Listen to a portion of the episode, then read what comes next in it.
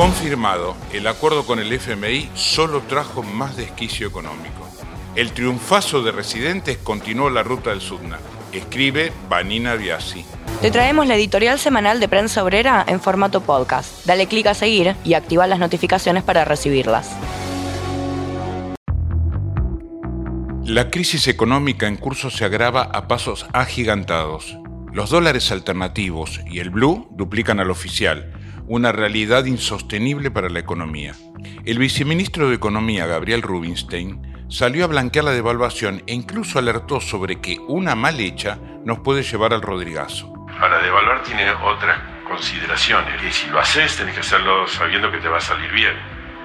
Si te sale mal es un rodrigazo. Las reservas caen, el campo anticipa fuertes caídas de exportaciones para el 2023 y no aparecen variables en el horizonte que vayan a cambiar esta perspectiva. Por lo pronto, la medida más consecuente en materia de ajuste, junto a la rebaja salarial, ha sido la de la reducción de los ingresos jubilatorios, tema que ameritaría un paro nacional si no fuera porque la CGT y la CTA están en manos de dirigentes traidores. Con los nuevos aumentos, las y los jubilados perderán nuevamente 27,5 puntos frente a la inflación, situación que no se combate con bonos extraordinarios. El fracaso de quienes aseguraron que cerrando el acuerdo con el FMI íbamos a recuperar la estabilidad económica es total. La estafa política que supone ese discurso también. Cabe mencionar que parte del agravamiento de la situación se producirá como consecuencia del cambio climático y de los desórdenes que traen sequías y heladas tardías que tienen efectos en las cosechas de todo tipo en nuestro país. El gobierno calculaba ahorrar 2.700 millones de dólares con la creación del gasoducto Néstor Kirchner, monto que se verá superado por el lado de la reducción de las cosechas dañadas por los fenómenos climáticos. Es la danza de la imprevisibilidad económica que se funda en una estructura económica atrasada y primarizada.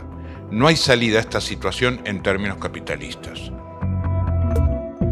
En este escenario de golpes sistemáticos contra los salarios a través de la inflación y del cierre de paritarias a la baja, el triunfazo de la lucha de residentes y concurrentes de los hospitales públicos de Cava, de la enorme marea blanca, vuelve a colocar a la organización de los trabajadores y las luchas como únicos medios para arrancar nuestras demandas.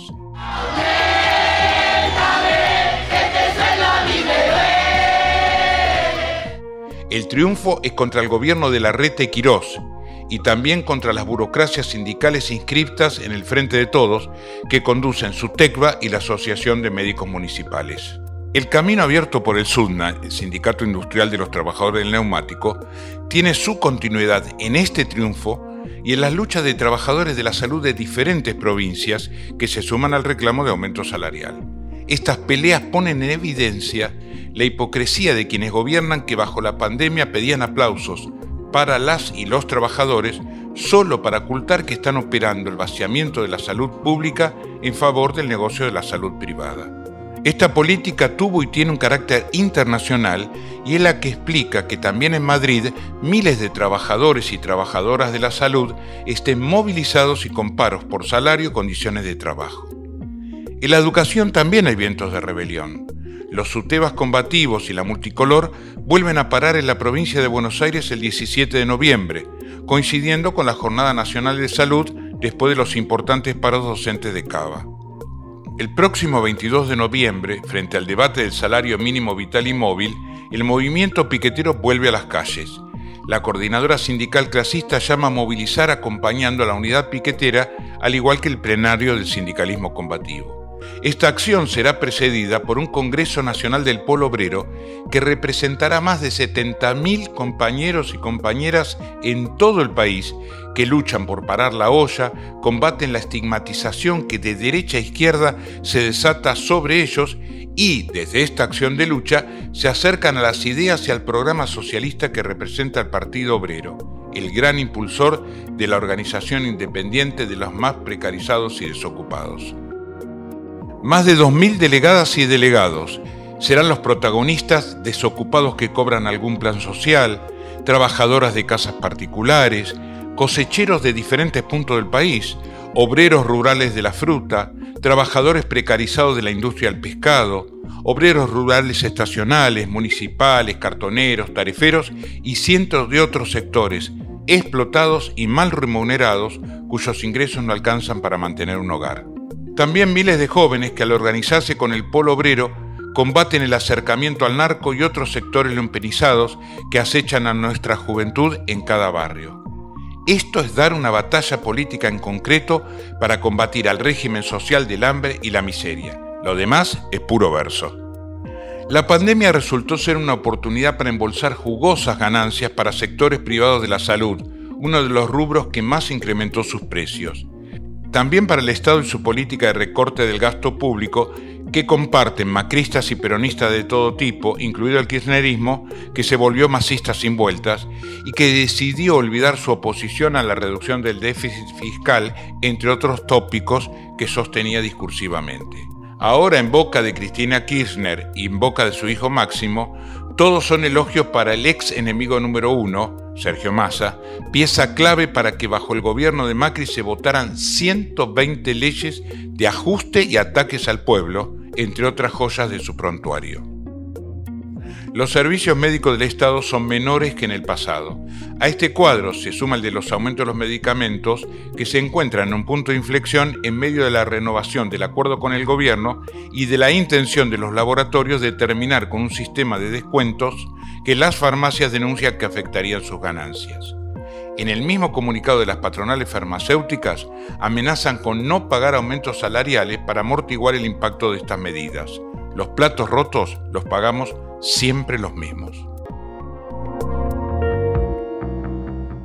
Las medidas gubernamentales, inspiradas en la hoja de ruta comprometida con el FMI, no han hecho más que sumar leña al fuego de la inflación, como advertimos desde el primer momento.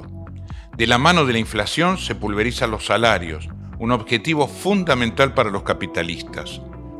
Por su parte, el propio Estado encuentra beneficios con la inflación porque recauda por encima de ella y gasta por detrás. En realidad hay un proceso de indexación de deuda en pesos explosivo, incluso con bonos duales que contemplan también la evolución del dólar pagando lo que resulte más alto. La inflación de octubre trepó al 6,3 y muestra que no hay tendencia a la baja. El gobierno fracasó en todos los esquemas de control de precios que precedieron al flamante precios justos, mostrando en definitiva que son medidas inocuas. No hay posibilidad de que la inflación se retraiga si el gobierno autoriza el quinto aumento de la nafta y el sexto del gasoil en el año, y se impulsa tarifazos en los servicios de agua, luz y gas, o se habilita aumentos por encima de la inflación a las empresas de medicina prepaga, desdobla y acelera el tipo cambiario y al mismo tiempo establece tasas altísimas de interés. Todas las medidas que se toman impulsan la inflación, sin resolver la crisis de reservas que puede determinar que el mercado imponga una devaluación generalizada con las consecuencias hiperinflacionarias previsibles. En este escenario, el kirchnerismo larga su campaña electoral cerca de Massa y por lo tanto del imperialismo y forzando peleas con el eslabón más débil de la coalición gobernante, el presidente Alberto Fernández. Por su parte, la coalición opositora también exhibe todo tipo de fisuras internas, en todos los casos en la carrera por seducir más y mejor al capital y así convertirse en el niño mimado de quienes ponen y sacan gobiernos en nuestro país, los capitalistas. Por ahora, ningún opositor hace olas por el rumbo económico, ya que está directamente digitado por Washington. Solo miran con buenos ojos que este gobierno apriete el acelerador todo lo que sea necesario para que haga el trabajo sucio antes de que les toque, como piensan que ocurrirá, volver a dirigir el país.